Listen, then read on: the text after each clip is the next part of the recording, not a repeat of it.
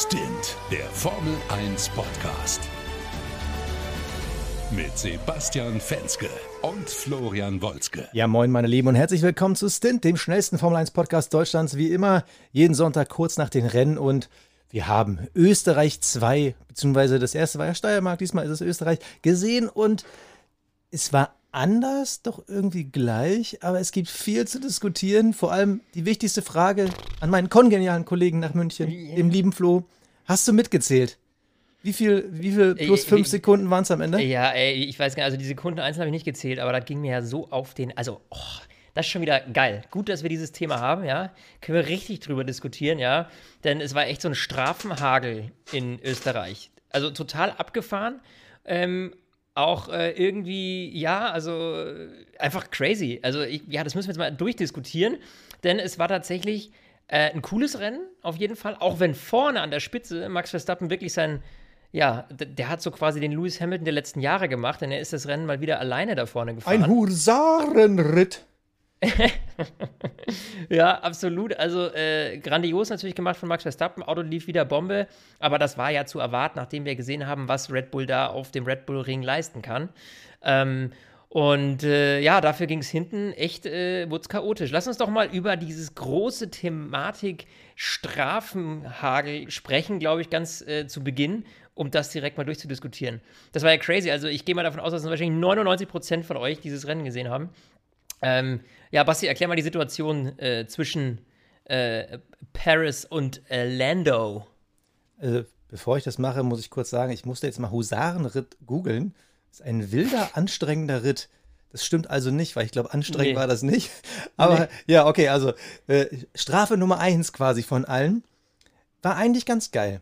So äh, kurz nach dem Start, so ein Fight zwischen Landon Norris und Sergio Perez, der eigentlich Spaß gemacht hat. Und dann kam diese, diese Kurve und Perez versucht außen zu überholen. Ein Bild, was wir dieses Wochenende bzw. in diesem Rennen ja viel gesehen haben. Und klar, Norris macht die Kurve eng, aber theoretisch war wohl noch ein bisschen Luft. Es war halt schwierig zu sehen, weil es im Fernsehen nicht so richtig gezeigt wurde. Aber es war eigentlich nicht so, dass er ihn wirklich abgedrängt hat, beziehungsweise dass sie ihn berührt haben. Es hat halt die Luft ein bisschen dünn gemacht. Und Perez ist dann wohl ein bisschen deutlicher ausgewichen und das wurde dann adressiert als forcing another driver off the track. Ja. Und da muss man sagen, ah, da sind wir wieder an so einer Stelle, wo man sagen kann, also auf der einen Seite kann man sagen, ja, natürlich, es wurde halt eng und wieder die Frage, wo soll man dann hin? Ja, natürlich ist da immer so ein kleines, ich lasse mich nach außen treiben und schiebe jemanden von der Strecke. Auf der anderen Seite, wenn man solche Aktionen permanent bestraft, verbietet man dann nicht sogar Racing. Und da wir noch ja. ähnliche Situationen gleich besprechen werden, würde ich bei der Situation sogar anfangen und sagen, total übertrieben. Sorry, also nee. Also wenn da einer das Schuld hat, dann hat Perez da vielleicht einen zu viel versucht. Also außen zu überholen ist sowieso immer schon so, hui. Aber übertrieben. Fünf Sekunden brutal übertrieben. Ja, so, also äh, jetzt kommt nämlich, glaube ich, der ganz große Knackpunkt einer ganzen Geschichte. Denn der Punkt ist halt, das Problem steckt nicht bei den Stewards, würde ich mal sagen, sondern das Problem steckt im Reglement. Also, wie cool war das denn, dass er es denn da auch außen probiert? Ich meine, das ist ja legitim zu sagen, komm, ich probiere das da außen rum, ja, und versuche hart zu fighten, dass dann irgendwann mal die Strecke vorbei ist. Das wissen beide. Das wusste sowohl Landau als auch Perez. Nur das Problem ist natürlich, wenn ich als Perez außen vorbei will, na, dann muss ich mir denken, okay, ich kann bis zu einem gewissen Punkt da mitgehen und dann muss ich im Zweifel, wenn ich nicht ganz vorbeikomme, muss ich halt mal kurz den Anker setzen, denn äh, sonst äh, lande ich neben der Strecke. Und dass man das dann bestraft, indem man Landau, der innen war und auch in dem Moment noch ein Stück weiter vorne, und eigentlich ist es doch so, dass derjenige, der vorne ist, die Ansage macht, oder nicht? Also habe ich irgendwas falsch verstanden? Also ich habe mich tierisch drüber aufgeregt auch, äh, dass es dann da diese 5-Sekunden-Strafe gab. Nur, ja, sie stehen halt im Reglement. Also wenn du einen dann da so rausdrückst, dann äh, hast du halt ein Problem. Nur was hätte Lando in dem Moment machen sollen? Also der ist ja auch auf Vollgas gefahren. So, und ähm, ich finde einfach eigentlich genau solche Situationen ja renntechnisch, auch für uns als Zuschauer, als Fan und auch für die Fahrer, die dann frei Gas geben können, ja eigentlich eine Top-Sache, dass solche Situationen entstehen. ist ja spannend. Also, ne? Und ähm, da muss ich, glaube ich, die, den Fahrern auch ein bisschen die Freiheit lassen, selbst zu entscheiden, so, ja, das kann ich noch machen oder das kann ich nicht machen. Perez hat sich halt einfach in meinen Augen verschätzt. So, und dann kommt es halt zu, zu, dieser Situation. Äh, dass jetzt du jetzt da eine Strafe geben, ja, kann man machen, weil es halt im Reglement steht. Nur sollte das im Reglement stehen? Das ist für mich die große Frage. Was ich so ein bisschen schwierig, also an dieser Grundsituation schwierig finde, ist mal wieder dieses Mimosenverhalten. So, dass äh, kaum ist Perez so ein bisschen neben der Strecke gewesen, oh, he pushed me off the track, he pushed me off the track. Und dann passiert der gleiche Senf ihm selber eine gewisse Zeit später mit Charles Leclerc. Ja, und das doppelt auch gut, wenn man die beiden Situationen nicht ganz vergleichen kann. Aber zumindest die erste Situation, Perez gegen Leclerc. Was macht Perez? Drückt ihn quasi von der Strecke. Ähnlich oder fast identische Situation. So, und äh, da gab es sogar noch eine Berührung. Also eigentlich war die Situation viel krasser als die, die zwischen Lando Norris und äh, Sergio Perez passiert und ist. Und genau da sind wir bei dem Punkt. Also ich hatte jetzt parallel, während du gesprochen hast, habe ich noch mal mir hier äh, online dieses Video von Perez und Norris angeguckt. Und ja, laut Reglement ist das eine Strafe. Also ganz klar. Also da ist dann die Strecke zu Ende gewesen und er hätte auch nicht mehr ausweichen können, weil Norris halt äh, den, den Parkplatz besetzt hat, also die Strecke besetzt hat. So, aber der Unterschied ist halt dieses forced another driver off the track. Naja, er hat ihm nicht die Möglichkeit gegeben, zurück auf die Strecke zu fahren. Aber rausgefahren ist er selber, weil er sich in eine Situation gebracht hat, aus die er nicht mehr rausgekommen ist. Das war halt bei ja. Leclerc äh, in der Hinsicht ein bisschen anders, weil sie sich berührt haben. Ja. Eigentlich ist das Leclerc-Ding komplett ähnliche Situation, aber eben durch diese Berührung bekommt es einen anderen Touch, weil da ist es nämlich ganz klar ein, Nee, nee, selbst wenn hier Platz wäre, du darfst hier nicht zurück. Und, aber, also, es ist halt in der Hinsicht auch schwierig, weil du sprichst ja das Mimosenhafte an. Jeder wird ja immer wieder versuchen, diese Grauzone auszunutzen. Wenn du jetzt sagst, okay, es ist erst dann schlimm, wenn man sich berührt. Was würden wir dann für eine Reaktion haben? Ja, dann Würde es dann bedeuten, genau, würden, würden dann die jeweilig anderen Fahrer versuchen, eine Berührung zu provozieren? Was selten Oder, dumm wäre. Also, sorry, da muss man ganz klar sagen, extrem selten dumm. Naja, aber wenn du weißt, dann wird der andere dafür bestraft. Vielleicht du kommst an einem nicht vorbei und hast das Gefühl, okay, ich könnte jetzt vielleicht so Reifen an Reifen, eine gewisse Möglichkeit wäre da. Ähm, also würde das einer machen? Fragezeichen, das würden jetzt keine beantworten, aber was würde daraus resultieren? Das war ja naja, meine die, Frage. Und die, ja, gebe ich dir recht, ist ganz schwierig. Nur ich glaube, wir haben das ja auch äh, äh, gesehen, äh, ganz am Anfang des Rennens, wie schnell mal eine Achse bricht oder irgendwie man sich einen Flap abgefahren hat. Ich glaube, äh, nur um dann zu provozieren, dass der andere eine 5-Sekunden-Strafe bekommt, zu riskieren, dass man komplett aus dem Rennen fliegt, also nicht nur den anderen irgendwie rausnimmt, sondern sich selber auch. Ich glaube, das ist ein Risiko, wo, glaube ich, ich sag mal so 90 Prozent der Fahrer, jetzt mal Mazepin außen vor gelassen, ähm, echt eigentlich darauf verzichten würden. Also, ich, weil der, der, das, das Risiko, dass du dadurch ja viel, viel, viel mehr Schaden generierst, als du gewinnen kannst, weil am Ende gewinnst du was? Ja, fünf Sekunden auf denjenigen, der da eben mit involviert ist im Zweifel. Äh, nur das, also das steht nicht im Verhältnis, ja. So, das ist wie wenn ein Bankräuber eine, eine Bankräuber eine Bank ausrauben will, äh, mit dem Wissen, naja, maximal hole ich da vielleicht einen Zehner raus. Weißt du? So, das steht in keinem Verhältnis. Naja, also wenn du eine 5-Sekunden-Strafe bekommst und du musst noch an die Box und fällst vielleicht durch den Pitstop hinter zwei, drei andere, also da ist, da ist dann schon mehr als 5 Sekunden drin. Das ist immer, wenn, wenn du Glück hast und warst schon an der Box, sind die plus 5 äh, weniger schlimm. Wenn du aber noch an die Boxen musst, dann könnten sie fatal sein für den Rennverlauf. Also das ist. Nee, du hast ja die Wahl. Nee, nee, nee, stopp. Du hast ja die Wahl. Also entweder, wenn du nochmal an die Box musst, dann wird das in der Box äh, abgezogen. Also dann dürfen die fünf Sekunden lang nicht dran arbeiten und dann geht's los. Und wenn du nicht an der Box warst, dann wird das nach dem Rennen aufaddiert. Also, ja, aber dann hast du ja keine Wahl. Also wenn du nicht mehr an die Box musst, also dann fährst du ja nicht freiwillig an die Box. Also nee, du hast ja nicht die Wahl. Es, es zwingt dich ja doch keiner dann mehr an die Box zu fahren. Du kannst doch am Ende einfach dann fünf Sekunden auf dein Rennergebnis, wenn drauf Genau, agiert. aber wenn du noch an die Box musst und du hast ja einen Pflichtboxenstopp, ja. dann hast du ja nicht die Wahl. Dann musst du ihn ja da absetzen. Ja, dann musst du ihn da absetzen. Aber das ist ja wurscht, das sind ja auch nur fünf Sekunden. Du verlierst ja nie mehr als fünf Sekunden. Ja gut, aber es ist ein Unterschied. Also, aber zum Rennende äh, sind fünf Sekunden einfach nur eine Rechnung auf dem Tableau. Im Rennen selber kannst du, wenn du halt blöd fällst und du fällst halt direkt hinter einen, den du schwer überholen kannst, das ist richtig. dann können fünf Sekunden schnell mal viel, viel mehr werden. Also das war das, das, ist, das ist schon richtig, aber, aber, was riskierst du als Gegner? Du riskierst als Gegner ja, ähm, dein Auto komplett zu schrotten und komplett aus dem Rennen zu fliegen. Also, weißt du, ich meine, das ist so. Ja, ja. Aber weil lass uns sagen, ich touchiere den nur mal kurz, ist ganz schwierig, glaube ich, bei solchen Geschwindigkeiten. Aber lass uns noch mal ganz kurz auf äh, Perez gegen Leclerc kommen, weil ja. wir haben jetzt zum Beispiel die Situation, haben wir jetzt quasi als unentschieden ähm, Rennsituation bewertet. Das müsste ja. man beim ersten Leclerc gegen Perez ja auch so sagen.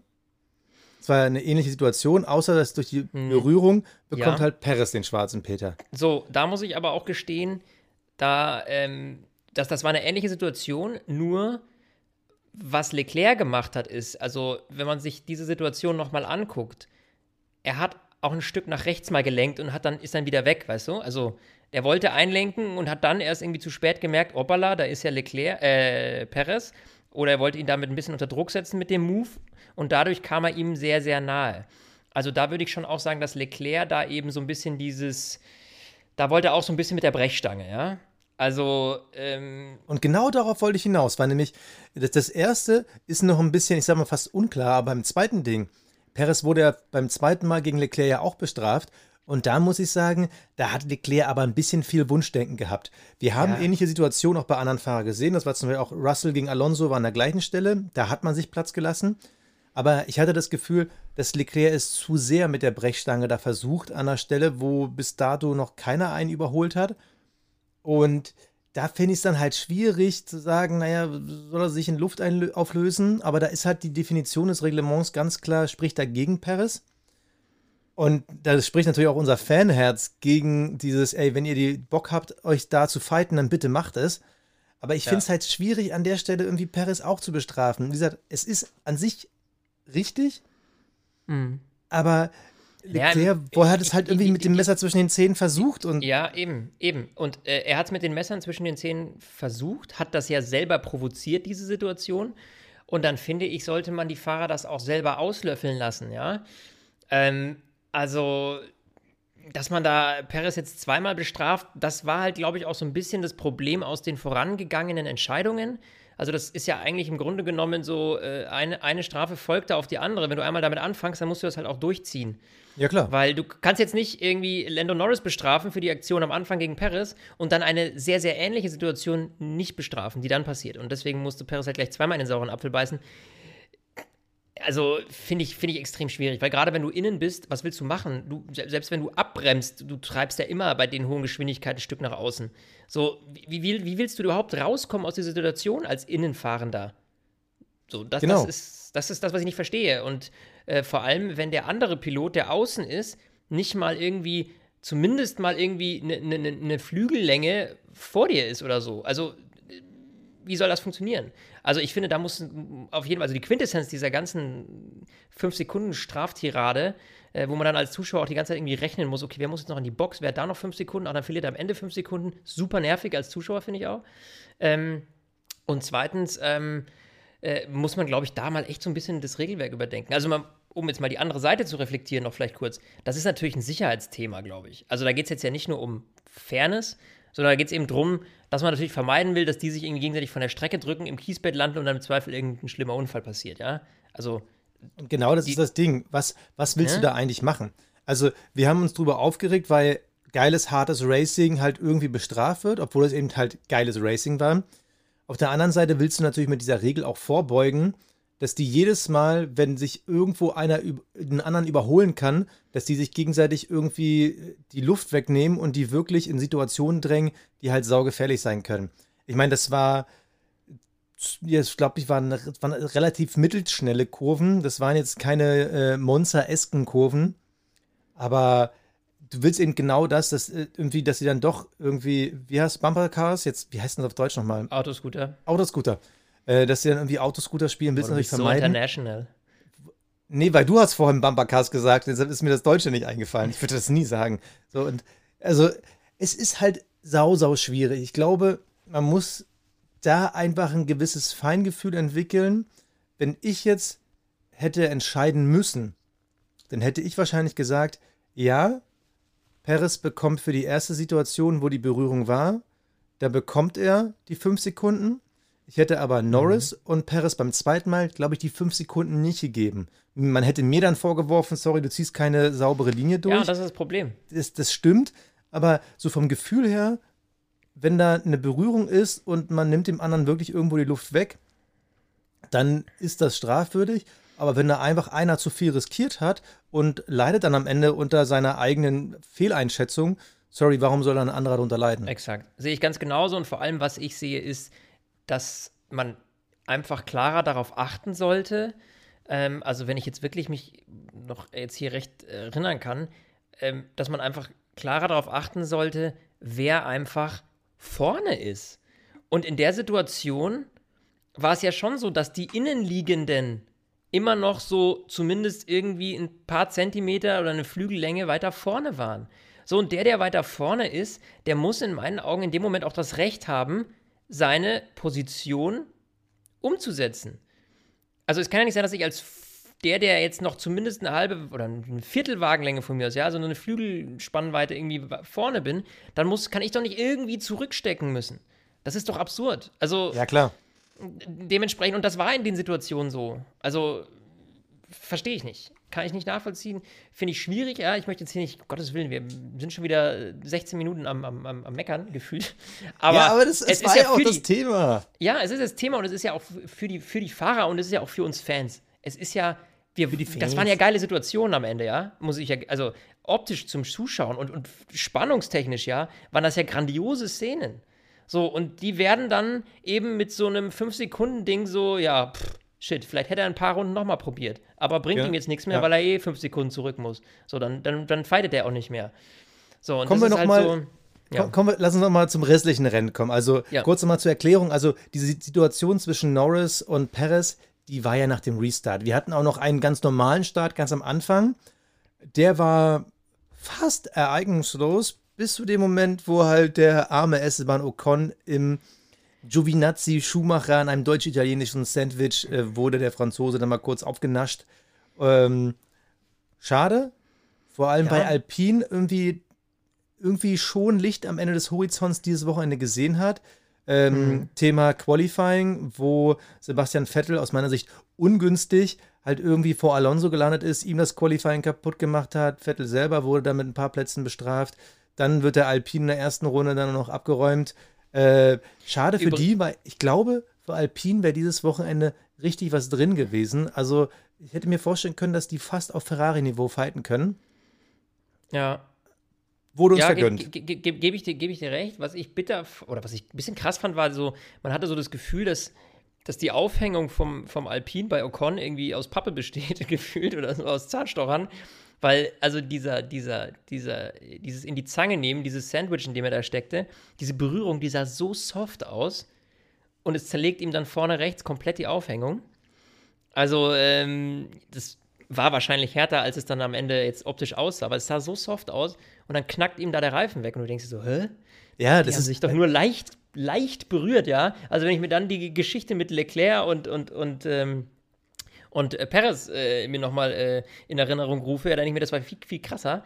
Aber das war irgendwie echt ein krasser, krass wunder Punkt, an dem Ocon da erwischt wurde. Ja, und dann ähm, ging das leider in die Hose. Schade für Ocon. Also, weil Vielleicht war, ja das Rad noch so leicht eingeschlagen hätten, würde ich nur ganz ungünstig getroffen. Ich, ich glaube, dachte so übrigens, gewesen sein. Ich dachte übrigens mit dem frühen Safety Car, uh, dieses Österreich-Rennen wird ja komplett anders als alle Österreich-Rennen die letzten Jahre, aber wurde es dann ja nicht. Ich meine, ja klar, letztes Jahr die Max Verstappen Aufholjagd war ein super spannendes Rennen, aber äh, ansonsten Österreich bietet ja nur so bedingte Situationen und Möglichkeiten. Das macht es ein bisschen schwierig.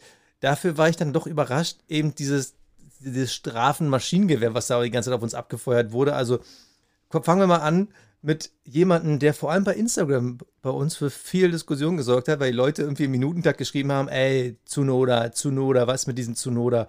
Äh, Mazepin ist nicht mehr der Schlechteste, es ist jetzt Zunoda. Und ja, wir haben über Zunoda ja schon, die, schon, schon ein paar Mal jetzt gesprochen. Und während wir Mazepin so ein bisschen, nee, Mazepin so, wenn wir Mazepin schon so ein bisschen in den Hintergrund haben rücken lassen, drängt sich Zunoda quasi als neuer, ja, gesamtführender Corporate Klaus irgendwie des Fahrerfelds irgendwie in den Vordergrund. Zweimal bestraft worden, weil er die weiße Linie bei der Boxeneinfahrt überfahren hat. Einmal würde ich sagen, ja, Rookie, come on, shit happens, äh, ist vielen schon passiert, äh, ist halt so. Aber es zweimal in einem Rennen zu schaffen, ja, kann, kann man, da kann ich, man nicht kapieren, ja. Ja, finde ich vor allem, der Punkt ist ja, was ich, Track Limits ist das eine Thema, ja, wo ich mir dann denke, okay, wenn du es nach dem dritten Mal nicht kapierst, das ist schwierig, aber bei Track Limits hat das Problem, die Physik schlägt halt zu und drückt dich halt raus, so. Aber die Boxeneinfahrt, diese Linie nicht zu überfahren, das ist ja keine, keine Highspeed-Kurve, wo du versuchst, äh, am Ende auch noch so schnell es geht, irgendwie Schwung für die Zielgerade mitzunehmen. Sondern du fährst in die Box, wo du dann eh äh, Tempo 80 am Ende hast. So, ähm, oder fahren die 60 mittlerweile? Nee, nee, 80. Nee, 80, gell? So, also 60 ja. fahren die, glaube ich, nur in Monaco. Ja, also, so what, auf jeden Fall, ähm, ja, es ist halt irgendwie, das ist halt ein bisschen blöd einfach, gell? Saudämlich, muss man ehrlich sagen. Ähm, ja, was soll ich da noch zu sagen? Ne? Es ist halt einfach, sagen muss, Mai, da kriegst du halt jetzt fünf Sekunden, was ich viel, oder wo ich die fünf Sekunden einfach viel, viel wichtiger finde, ist das Thema zu schnell in der Box. Lance Stroll, fünf Sekunden, weil er eben zu schnell in der Box war. Und das ist halt so ein Topic, da laufen halt einfach Menschen rum. So, und ähm, dementsprechend, da hast du wirklich ein hohes Gefahrenpotenzial. Ähm, dementsprechend, ja, das sind fünf Sekunden Strafen. Also, ja, das ja. ist absolut, in meinen Augen absolut gerechtfertigt, weil das, da kann einfach, das haben wir auch in Vergangenheit schon gesehen, da kann einfach verdammt viel schiefgehen, ja. Ähm, wenn da ein Mechaniker irgendwie mal einen Schritt zu weit zurück macht oder so, weil er gerade irgendwie einen Reifen in der Hand hat von einer anderen Boxencrew oder einer vom Kommandostand irgendwie darüber läuft, das ist einfach scheißgefährlich. So, und ähm, dass man sich einfach daran hält, ja, das äh, sollte doch machbar sein. Auch wenn natürlich man versucht, so schnell wie möglich ranzufahren, um dann genau auf der Linie eben äh, den, den, den Limiter einzuschalten für die Box. Nur, ähm, ja, das ist einfach so ein Thema, da, da, da, da muss ich sagen, das ist einfach ein Thema Gefahr. Da laufen einfach Menschen zu Fuß rum und äh, das muss halt nicht sein. Ja, okay, ich finde, du übertreibst gerade ein bisschen, weil meist ist es ja wirklich so, dass dann einfach nur der Bremspunkt um zwei, drei Meter. Äh, ja, das ist schon richtig, aber verstehst wurde. du, das ist dann so, dann denke ich mir dann selber schuld. Du weißt, was da kommt, ja? Also, ja. ne? Ja, also ich, ich finde jetzt, im Ansatz hast du ja recht, aber das klingt jetzt so, als wäre irgendwie ja, ich, mit 120 die Box gebrettert. Nein, oder ja, aber dafür ist es, ist es schon richtig, nicht übertreiben. Aber da sage ich halt auch, das ist halt so eine Sache, so, pff, naja, so what. Äh, auf jeden Fall, ja, fünf Sekunden Strafenhagel. Also du merkst, wir kommen von einem in das nächste. Giovinazzi hat noch fünf Sekunden Strafe bekommen falls du es noch nicht erwähnt hast, ich komme schon selber ganz durcheinander, überholen vor der Safety-Car-Linie. Ach ja, Gott. Lass uns auch so ein Thema so, also da ist ein Strich irgendwie, also ich, ne, ähm, don't know. Wir werden ja gleich noch über den Crash von Kimi und äh, Sebastian Vettel sprechen, wenn wir mal wieder so ein bisschen noch mal auf unsere Deutschen gucken. Ja. Aber lass uns mal einen Blick nach vorne werfen. Wir hatten ja ein unfassbar guten Lando Norris, der sich Brutal. auf Platz 2 qualifiziert Brutal. hat. Ey, also mega heftig. Ich habe eigentlich erwartet, dass Mercedes vielleicht einen Ticken dichter rankommt. Es war jetzt komplett im Gegenteil. Max Verstappen ist da vorne rumgecruised. Also, das äh, war vielleicht das sein dominantestes Rennen überhaupt. Ja. Und irgendwie, also die Begründung ist ja jetzt am Ende gewesen, Lewis Hamilton hat einen kaputten Unterboden. Der ist da ein bisschen zu sehr über diese äh, gelben Curbs gebrettert und war halt was am Auto kaputt.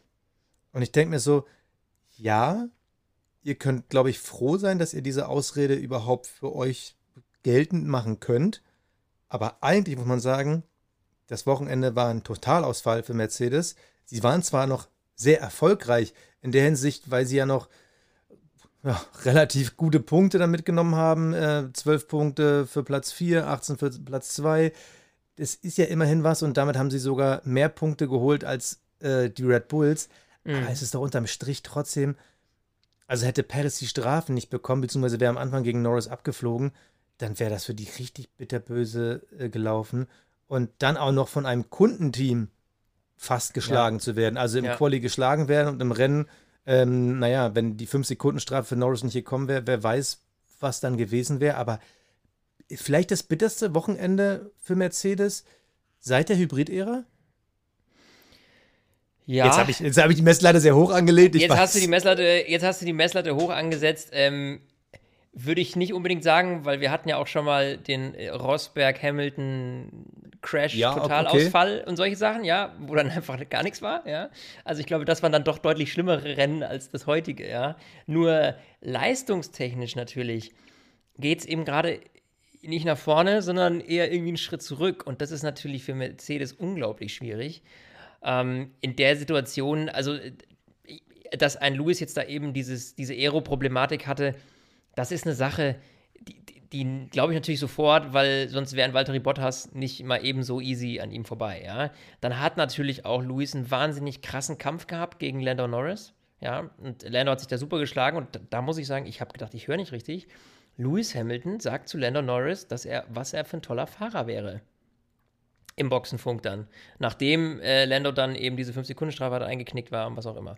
Ähm, auf jeden Fall, äh, also ein Lob vom König, vom King himself an Lando Oh, Norris. Sir.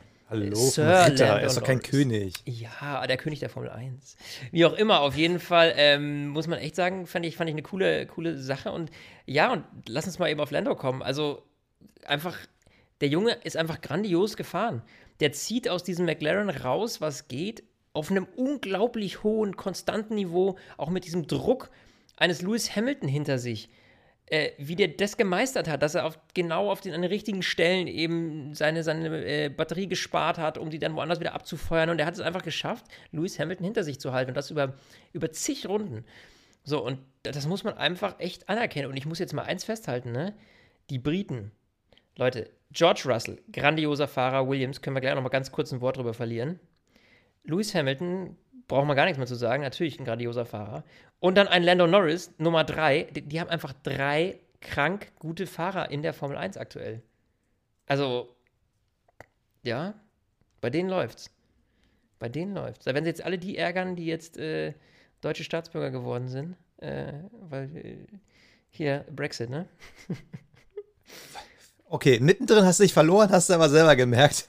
Ja. Äh, ja, also es ist halt unfassbar, wie viel es Spaß macht, denen zuzugucken und dass dieser Generationswechsel einem so viel Vorfreude macht auf das, was noch kommt. Also die ganze Generation Verstappen, Leclerc, Norris, Russell, dass du echt denkst, so, okay, wow, das, die, diese vier Namen werden mich wahrscheinlich jetzt noch die nächsten zehn Jahre Formel 1-Geschichte begleiten.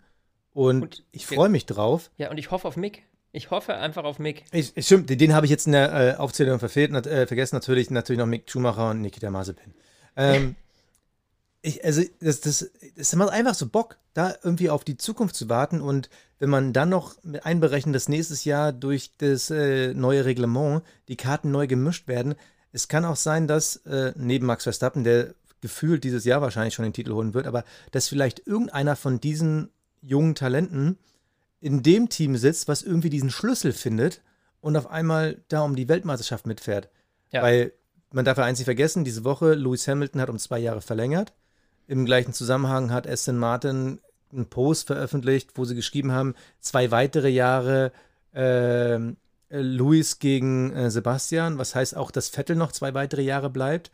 Also das ist schon dann interessant, dass im gleichen quasi Gewässer, wo die Jungen sich nach oben irgendwie drücken, dass dann gleich die Alten trotzdem noch eine Zeit lang bleiben und das wird ultra spannend. Also ich freue mich jetzt schon so krass auf die nächste Saison, weil da einfach so viel Talent und Potenzial unterwegs ist und du von Anfang an nicht weißt, was da kommt. Das wird einfach nur geil. Ja, grandios. Und Aber- dann noch mit dieser aber- Reglementänderung nächstes Jahr. Pff, bam. Aber ich, ich fand eine Sache bei Sky total interessant, wo die vor dem Rennen diese Analyse gemacht haben zwischen McLaren Mercedes und äh, Mer- Mercedes AMG. Und das fand ich wirklich, also da, kam man so auf den Gedanken, hm, ich glaube, ihr habt einfach im Au- Auto einen Fehler gemacht. Also die haben ja verglichen, Mercedes hat ja gesagt, ja, Honda, der Motor hat einmal einen Schritt nach vorne gemacht. Und in der Analyse hat man gesehen, der McLaren ist schneller als der Werks-Mercedes in der Höchstgeschwindigkeit. ja, 3 km/h. So, und 3 km/h, das kann halt schon einen riesen Unterschied machen beim Thema Überholen. Und da sind wir wieder bei diesem Punkt, was wir am Anfang des Jahres hatten, dieses hochangestellte Heck oder eben den, den flachen Unterboden. Ja. Und irgendwie kristallisiert sich im Laufe der Saison immer mehr heraus, das war am Anfang klar, dass die Hochangestellten, ähm, also Mercedes und Aston Martin, ein Problem haben. Aber umso besser die Teams die Autos verstehen, umso weiter sie entwickeln, umso mehr Erfahrung damit sie haben, ähm, da, umso mehr Erfahrung damit sie haben. Das war, da habe ich jetzt gerade meinen inneren Yoda umso mehr gechannelt. Erfahrung Sorry. sie damit haben. So. Man merkt halt, dass die Hochangestellten immer mehr Probleme bekommen. Nee, nee, stopp, du verwechselst jetzt gerade was. Hochangestellt sind ja die Red Bulls, der Mercedes. Äh, Entschuldigen, hochangestellt. ja. Genau, Genau. umgekehrt. Genau, Die also Flachen. Man, genau, man merkt, dass die Flachen halt langsam Probleme bekommen. Und ich bin jetzt ehrlich gesagt gespannt, wie Mercedes versuchen wird, da rauszukommen, weil mittlerweile ist ja klar, diese ganzen Interviews, nee, wir entwickeln nicht mehr weiter, heißt eigentlich, nee, wir haben schon entwickelt, jetzt kommt das Zeug. Ich bin halt echt gespannt, wie die da aus diesem Strudel rauskommen, weil Kannst du man darf nicht. nicht vergessen, wenn Max Verstappen nicht nochmal extra an die Box gekommen wäre, um sich nochmal einen neuen Satz zu holen für seine schnellste Runde, und alles andere wäre so geblieben. Auch Lewis hätte seinen zweiten Spock, äh, Stop gemacht. Wenn er nicht nochmal an die Box gekommen wäre, hätte er Lewis Hamilton überrundet. Also ich habe mir jetzt nochmal die Zeiten angeguckt. Ehrlich? Hast du das ausgerechnet? Na, er hat ja circa 25 Sekunden mit Mhm. einem Boxenstopp verloren. Und wenn man diese 25 Sekunden runterrechnet, dann hätte er Lewis Hamilton überrundet. Klar, weil der natürlich nochmal seinen Extra-Stop brauchte, damit ist er halt zurückgefallen, hätte den Extra-Stop nicht gemacht, natürlich nicht. Aber Ja, und das Aero-Problem kommt da noch rein. Also, da, und dann hing ja lange hinter Lando. Genau. Da gab es schon viele Faktoren, die da noch mit zusätzlich Genau, reinspielen. ich darf nicht vergessen, Max hatte ja freie Fahrt die ganze Zeit über. Genau, aber das ist halt trotzdem krass und ich bin echt gespannt, weil momentan sagt mir mein Gefühl, und da bin ich mal auf deins gespannt, ich habe gerade eher das Gefühl, dass diese Entwicklung im Laufe der Saison McLaren mehr in die Karten spielen wird, weil die halt eben das bessere Aero-Konzept haben. Und da bin ich echt gespannt, vor allem, weil es ja wirklich ein fettes In-Your-Face allein für die Marke Mercedes ist. Das ist richtig, aber jetzt muss man auch, eins darf man nicht vergessen, wir sind jetzt zweimal hintereinander auf dem Red Bull Ring gefahren. Ja, Strecken ändern sich, jetzt haben wir diese Brille Spielberg irgendwie auf dem Kopf und ähm, das, ähm, das weiß ich nicht, ob ich da jetzt schon mal eine Hand für ins Feuer legen würde. Äh, spannend ist es auf jeden Fall das Thema, aber ich glaube jetzt nicht, dass ein McLaren auf Dauer diese Saison irgendwie ein Mercedes äh, irgendwie in die Karre fahren kann. Also das, das glaube ich nicht. Da würde ich mich jetzt noch nicht äh, drauf einlassen, ehrlich gesagt. Also da fehlt noch ein bisschen was. Ähm, und äh, ja, also das, das glaube ich jetzt weniger. Sollen wir. Ja, aber ich, aber ich glaube wirklich, und also das ist so mein, mein Fangefühl, sagt mir, ich glaube, dass Lando Norris safe Dritter in der Fahrer-WM wird. Weil ich glaube, dass der mit seinem jetzigen Potenzial und der Entwicklung, also der ist nur noch drei Punkte hinter Perez, der aktuell Dritter ist. Hm. Und mein Gefühl sagt mir, ich glaube, der kommt dahin, weil das, was er jetzt wirklich in seiner Konstanz gezeigt hat, plus halt dieses brutale Qualifying-Ergebnis, klar, also der Red Bull Ring passt überhaupt nicht zum Mercedes und das sieht in Silverstone noch anders aus, aber, dieser, aber ich glaube halt mit dieser zukünftigen Entwicklung, das wird brutal gefährlich. So, Ja. jetzt darfst du das nächste Thema wieder ja, einleiten. jetzt würde ich sagen, bevor wir auf die German Watch kommen, weil da kam es ja noch zu einem Eklat in der letzten Runde, würde ich erstmal unsere Awards machen. Der Fahrer des Rennens. Ja, Fahrer des Rennens. Komm, ich leg ihn vor, Ja. weil ich weiß genau, dass Hau du Lando. Norris nimmst, Ja, deshalb eben. äh, sag ich. Nein, also es gab natürlich ein paar Kandidaten. Also George Russell, der wirklich ziemlich gute Leistung gezeigt hat, am Ende hat es nicht geklappt. Du wirst gleich noch deinen Monolog über Lando Norris halten, aber Max Verstappen, dann auch noch die Möglichkeit zu haben, an die Box zu kommen, sich nochmal die schnellste Runde zu holen. Ich hätte fast vermutet, dass sie es nicht machen, einfach nur um nichts zu riskieren. Brutal dominiert. Erster im Qualifying. Super Start. Das Rennen dominiert. Das halbe Feld, mehr als das halbe Feld überrundet. Dazu diese Fanpower, noch die schnellste Runde. Also, das war ein perfektes Wochenende. Ja. Also, perfekter kann es nicht sein. Und das mit einer gewissen Coolness und Lockerheit so durchzubringen, unfassbar gut. Und deshalb, mein Fahrer des Rennens ist Max Verstappen. Absolute legitime Wahl, äh, keine Frage. Äh, ich habe dennoch, äh, wie du schon richtig erraten hast, Lando Norris, hey. Äh, und das ist für mich so begründet, dass der einfach unglaublich lange gegen Lewis kämpfen konnte. Äh, das ist, finde ich, einfach, das ist, das ist eine krass grandiose Leistung und dass er eben diesen Zweikampf auch psychisch äh, da, dass er da so dagegenhalten konnte, ja. Ich meine, das ist ja, ich meine, wenn du einen Lewis Hamilton in der Mercedes im Nacken hast, dann weißt du, oh je, schauen wir mal, wie lange ich das packe, ja. Und der hat einfach unglaublich gut gekämpft und äh, unglaublich gut gefightet. Dann auch die Situation da äh, mit, mit, mit Perez und so. Also in meinen Augen war das einfach ein absolut perfektes Rennen. Auch im Qualifying hat er unglaublich abgerockt. Äh, dementsprechend, der, die wäre passt auf Pole gestanden, weil die Runde von Max nicht ganz so perfekt war. So, deswegen, also für mich, Lando Norris. Und weißt du, was das Schlimme ist? Ich habe Lando Norris, äh, der war ja am Anfang der Saison mein Turbo-Driver bei Fantasy. Und dann mit den Ergebnissen von Monaco und Baku im Rücken habe ich gesagt, nee, ach komm, Sergio Perez, der hat sich jetzt gefangen, der hat sich gefunden. Seitdem ist Sergio Perez mein Turbo-Driver und seitdem er mein Turbo-Driver ist, liefert Lennon Norris wieder besser ab. Also, ach. Tja, ich bin ihm treu geblieben. Der Cockpit Klaus. Ja, Flo, der Cockpit Klaus. Und auch da möchte ich mal unsere Community so, Entschuldigung, jetzt bin ich ja vom, vom Mikro weggelaufen. Äh, unsere Community wirklich mal einen Dank aussprechen, weil wir haben echt eine geile Community bei Instagram. Also kommt mit rein, wir lesen uns das wirklich alles durch. Elias schreibt, also ich könnte mich nicht entscheiden, wer heute den Cockpit Klaus mehr verdient hätte. Die Rennleitung oder Zunoda? Ganz klar. So, äh, Alexander schreibt, nach den Strafen darf es heute keinen anderen Cockpit Klaus als Zunoda geben. Ja. Bitte gebt der FIFA den Cockpit Klaus, schreibt Leon. Und äh, Thomas spricht da auch noch mal mit rein. Äh, immerhin gibt es heute genügend Kandidaten für den Cockpit-Applaus. Meiner Meinung nach gehört er der Strategieabteilung von Aston Martin. So, also da auch noch mal einen, den ich gar nicht auf dem Zettel habe, weil Aston Martin hat ihn ja schon mal von uns bekommen für ihre grandiosen Fehlentscheidungen. Flo, es gab wirklich viele, die heute gebettelt haben. Wer hat es bei dir geschafft? So, und jetzt wurde noch gar nicht genannt. Kimi Räikkönen. So, Oho. Oho. Der Altmeister. Der Altmeister. Also in der letzten Runde, in der letzten Runde, ja, verbremst er sich. Vettel fährt an ihm vorbei. Vettel war mitten auf der Strecke. Es war links Platz, es war rechts überall Platz. Es war überhaupt kein Thema. Und Kimi haut Vettel mit seinem Vorderreifen hinten ins, äh, also Kimi haut Vettel mit seinem Vorderreifen hinten ins Heck, also an, an, den, an den hinteren äh, linken Reifen und hebelt den komplett raus, ab ins Kiesbett, weg. Ohne ersichtlichen Grund. Da war nichts, da war kein Druck, da war gar nichts. Also, ich habe dieses, dieses Bild mir dreimal angeguckt und ich dachte mir so, hä? Warum zum Teufel? Also, das war für mich die absurdeste Situation in diesem Rennen. Äh, da, kann, also, da, da, da kommt einer nochmal in Kimis Kopf und versteht das. Das war eine Aktion, also oder übertreibe ich das gerade? Aber ich fand es ah, wahnsinnig absurd. Was sollte das?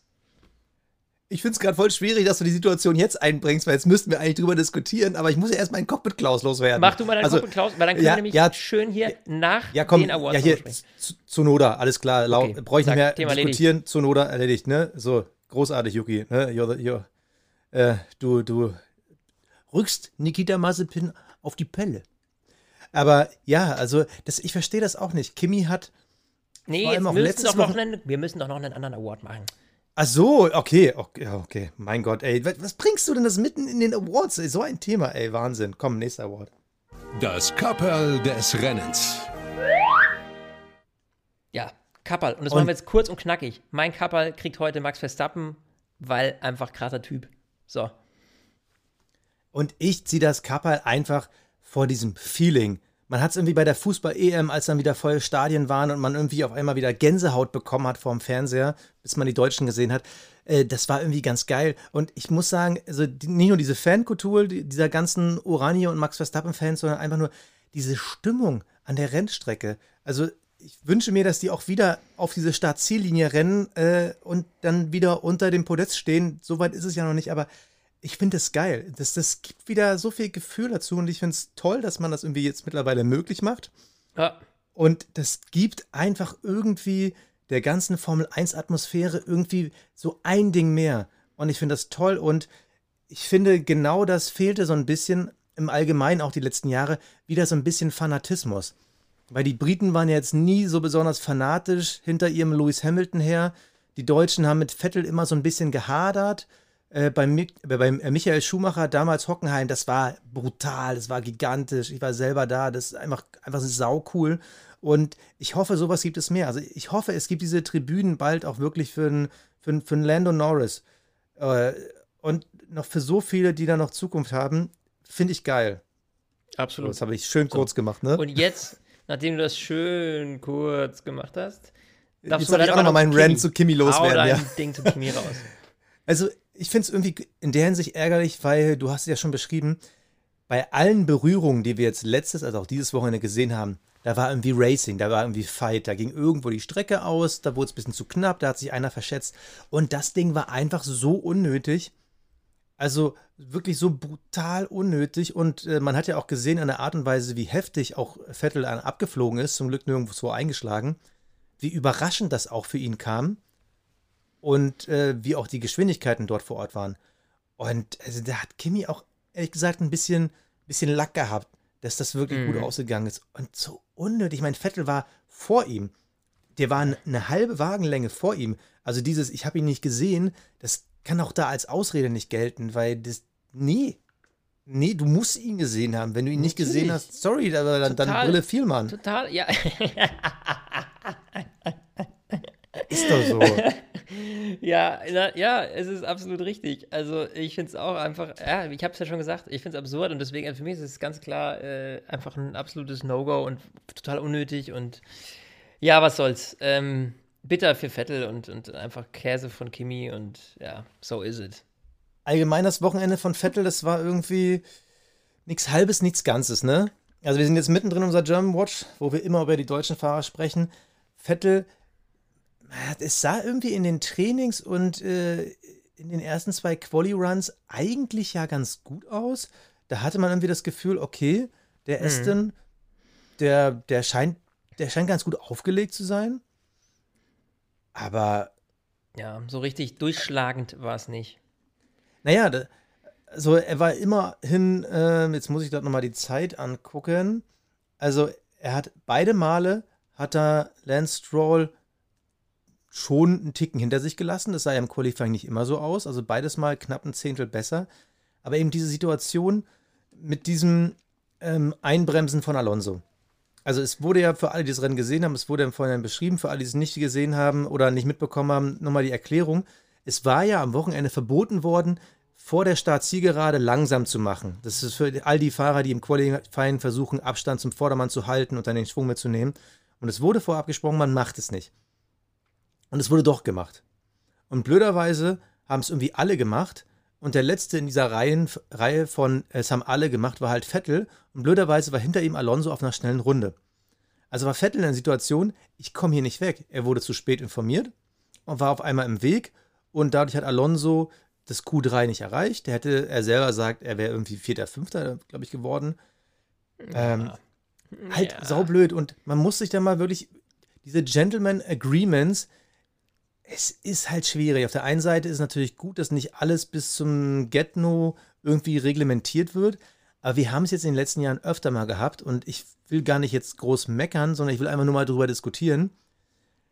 Dieses ganze Einbremsen im Qualifying und Abstand halten und wir hatten ja so Sachen wie in, äh, in Monza, wann war das, war das letztes oder vorletztes Jahr, wo sie da irgendwie im Schneckentempo versuchen, da den Windschatten irgendwie hinzukriegen. Ja, ja. Kriegt, man, kriegt man dieses Problem irgendwie gelöst? Weil es ist ja nur nachvollziehbar, dass die Fahrer das wollen. Oder muss man einfach sagen, ja, sorry, das müsst ihr selber lösen?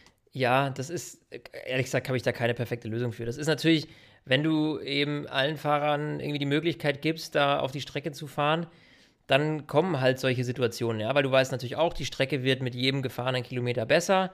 Deswegen willst du natürlich deine schnelle Zeit möglichst spät in der Session fahren. Und klar, wenn da natürlich plötzlich 20 Autos auf der Strecke sind äh, und pff, dann irgendwie nochmal in der letzten Minute irgendwie über die Ziellinie wollen, damit sie eben dann nochmal eine schnelle Runde hinlegen können, dann passiert eben genau das. Aber ich weiß auch nicht, wie, ich das, wie man das verhindern sollte. Ja? Ich meine, wenn die es Strecken, gibt eine Lösung. Ja, hau raus. Es, äh, naja, ist eine Lösung. Ich weiß gar nicht mehr. Ich, ich glaube, irgendwo wird die auch praktiziert. Ich weiß es gar nicht mehr wo. Du könntest im Qualifying ganz klar, du lässt alle einzeln starten. Und zwar in der umgekehrten WM-Reihenfolge. Das heißt, äh, als allererstes startet der WM-Führende und als letztes dann halt der Letzte. Im Q1, dann schmeißt du halt die letzten fünf raus und dann wird gemäß der aktuell schnellsten Runde umgekehrt gestartet. Also dann startet dann quasi ähm, Platz äh, 15, 14, 13, dann fliegen wieder fünf raus, ist dann Q2 ja. gewesen, dann hast du die letzten zehn auch in umgekehrter Reihenfolge. Ja, dass erst der langsamste startet. Kannst du machen. Nur das Problem ist, dann fehlt halt komplett der Drive im Qualifying. Eben. Dann, Du dann, ersparst also, dir aber dieses ganze Rumgezeter. Ja, aber dann habe ich lieber so ein bisschen das rumgezählt. Es ist ja jetzt nicht so, dass wir jetzt bei jedem Rennen diese Problematik haben. Ja, Boah, aber immer öfter. ja nur, also das, das ist ja dann total fad irgendwie, weil du sitzt dann da ewig und dann fährt immer einer über die Strecke und dann guckst du jetzt an und dann kommt der nächste irgendwie. Dann wird gibt es da dann wieder das Gemecker, ja, aber der hat ja die bessere Track und ich nicht die bessere Track und weiß ich nicht, ob das, äh, das würde dieses Problem zwar lösen, aber es würde, glaube ich, wieder andere Probleme mit sich bringen. Also, ähm, ja, schwierig einfach, die ganze Situation. Ich habe da einfach keine perfekte Lösung für. Na, ich So. bin ja mal gespannt. Nächstes Mal haben wir ja Silverstone, da ist ja das Sprint-Qualifying. Das wird nochmal, ich, also ich fürchte, das wird die längste Folge aller Zeiten, weil wir müssen ja dann über zwei Rennen und einem Qualifying Ja, berichten. super tricky. Das wird heftig. Also Aber äh, lass uns mal. nur mal die, die, die Zeiten eben durchgehen, damit ihr das schon mal wisst. Also wir haben nämlich am Freitag um, 8, äh, um 19 Uhr Qualifying, am Samstag dann das Sprintrennen um 17.30 Uhr und das Rennen am Sonntag um 16 Uhr. Also wir müssen uns ziemlich viele Zeiten merken. Ähm, und äh, du wolltest noch irgendwas anderes jetzt vorweg? Ja, wir sind ja mit der German Watch, wir machen es ganz schnell. Äh, Mick Schumacher, Einstopprennen, hat Mazepin geschlagen, nach vorne ging nix. Ja, Ja. war halt auch nicht so unbedingt deren Strecke. Also die Möglichkeit, äh, dass man da mit die Williams angreift, nicht. Aber als letztes Thema, außer du hast noch irgendwas zu Mazepin, äh. Quatsch, zu Schumacher zu sagen. Nee, nee, nee, nee.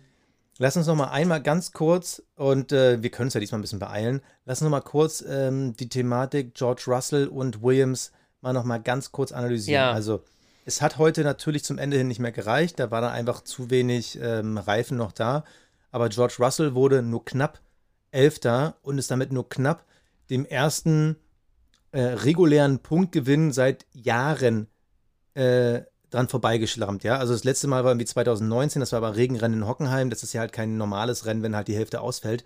Wirklich, dass, dass der Williams auf der Strecke einfach durch Leistung einen Punkt holt. Wir waren ein Minimü davon entfernt.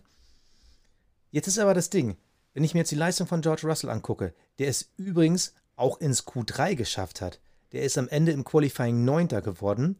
Wenn man sich das anguckt, und ich mache jetzt nochmal die Diskussion von letzter Woche auf, dagegen Latifi, Qualifying Platz 18 und im Rennen, da muss ich auch nach unten scrollen und sehe dann Platz 15. Aber hinter ihm halt die Haas und die Ausgeschiedenen, also Ja. Kimi und Vettel. Eigentlich wäre er nämlich Platz 17 geworden. Und 17 und 11, Ja. also Ja, es ist ein Riesending. Aber da haben wir letzte Woche schon drüber geredet, wo wir gesagt haben, das ist noch ein bisschen schwierig zu sagen, aber irgendwie es kristallisiert sich immer mehr raus. Ich meine, äh, Russell Ja, ist zu gut für dieses Auto. Ja, aber nee, die, die, die, meine These von letzte Woche, die bekräftigt hier nochmal. Das Auto ist besser als sein Ruf. Problem ist nur, dass Latifi das Problem ist. Ja. Und wir haben ja jetzt die Situation, Lewis Hamilton hat um zwei Jahre verlängert. Man hat das Gefühl, Bottas ist raus. Und ehrlich gesagt, ich erwarte das immer noch, dass Bottas raus ist. Aber wenn Russell von Williams weggeht, dann, hat, dann steckt Williams in einer riesen Sackgasse, weil mittlerweile dürfte für alle klar sein, mit einem Latifi kann sich der Williams nicht weiterentwickeln. Nee. Mit einem George Russell, der das Auto an Grenzen bringen kann, hast du auf einmal ein Auto, das in Punkte Reichweite kommen kann. Mit Ja. einem Latifi bist du aber sowas von meilenweit entfernt. Absolut. Und äh, Williams ist eigentlich jetzt schon in einem Dilemma. Eigentlich müsste Williams, finde ich, sich jetzt schon darum bewerben, dass Bottas auf nächst, Mhm. nächstes Jahr auf jeden Fall bei denen fährt, damit die irgendeinen mit Erfahrung haben, weil äh, noch einen Rookie neben Latifi zu setzen, wäre ein brutales Risiko. Absolut, gebe ich dir vollkommen recht. Also da, pff, ja, wir, ich bin mal gespannt, äh, wie Williams dann äh, reagiert, aber bei denen wird natürlich auch schon geguckt. Die wissen, dass die den George nicht ewig halten können und wenn Mercedes anruft und sagt, Leute, wir brauchen den Jungen, dann war es das. Und dementsprechend, äh, die können sich schon mal umschauen fürs nächste Jahr. Also ich bin Also echt mal gespannt, äh, was, was, was da reinkommt dann. Also ich glaube, Stand jetzt ist auch noch kein Fahrer bei Williams für nächstes Jahr bestätigt. Mhm. Und mein Gefühl sagt mir, eigentlich brauchen sie wirklich für nächstes Jahr zwei Fahrer und deshalb, es, es geht nicht ohne Bottas. Die Frage ist nur, ob der Bock hat, sowas mitzumachen. Ja, Aber es, es geht nicht, weil ich würde jetzt so glatt sagen, Latifi muss raus, weil damit bleibt Williams, oder mit ihm bleibt Williams hinter den Möglichkeiten. So, jetzt habe ich nochmal die aktuelle Übersicht. Nee, ist noch nicht bestätigt für nächstes Jahr. Und das, Also, We'll Heftig, see, aber- we'll see. Also auf jeden Fall, äh, das nächste Rennen wird ziemlich spannend, weil wir zum ersten Mal diese Sprint-Qualifikation haben äh, in äh, Großbritannien. Bin da sehr gespannt. Silverstone in zwei Wochen.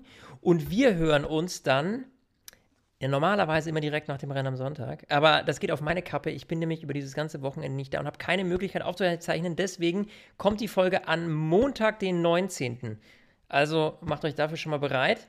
Und äh, da werden wir das natürlich ausführlich diskutieren, äh, was da mit dem Sprintrennen, lohnt sich das, lohnt sich das nicht, unsere Eindrücke. Und ähm, schreibt uns dann auch gerne übers Wochenende auf Instagram, wie ihr das findet, ähm, dieses, äh, diese Sprintqualifikation, ob sich das lohnt, ob das eine gute Idee ist. Äh, ich bin auf jeden Fall mehr als gespannt. Und natürlich, Dienstag gibt es bei Instagram wieder unser Diskussionsthema der Woche. Natürlich werden wir diese Woche über die Strafen sprechen. Dieses Abdrängen, äh, Platz wegnehmen, berühren. Was eure Meinung wirklich ist, wann sollte man einen Fahrer dafür bestrafen und wann ist es einfach nur, was ich vorhin gesagt habe, geiles Racing. Äh, da sind wir sehr auf eure Meinung gespannt. Letzte Woche hatten wir das Vettel-Thema. Alter, hat Instagram gebrannt. Also da haben wir wirklich einen wunden Punkt bei euch getroffen äh, heftig. Da ist natürlich auch ein bisschen so dieses, das Politische ein bisschen mit reingekommen, aber es war wirklich eine heftige Diskussion und spannend. Auch die Community untereinander da. Freuen wir uns mal sehr drüber. Also Dienstag wieder das Thema der Woche.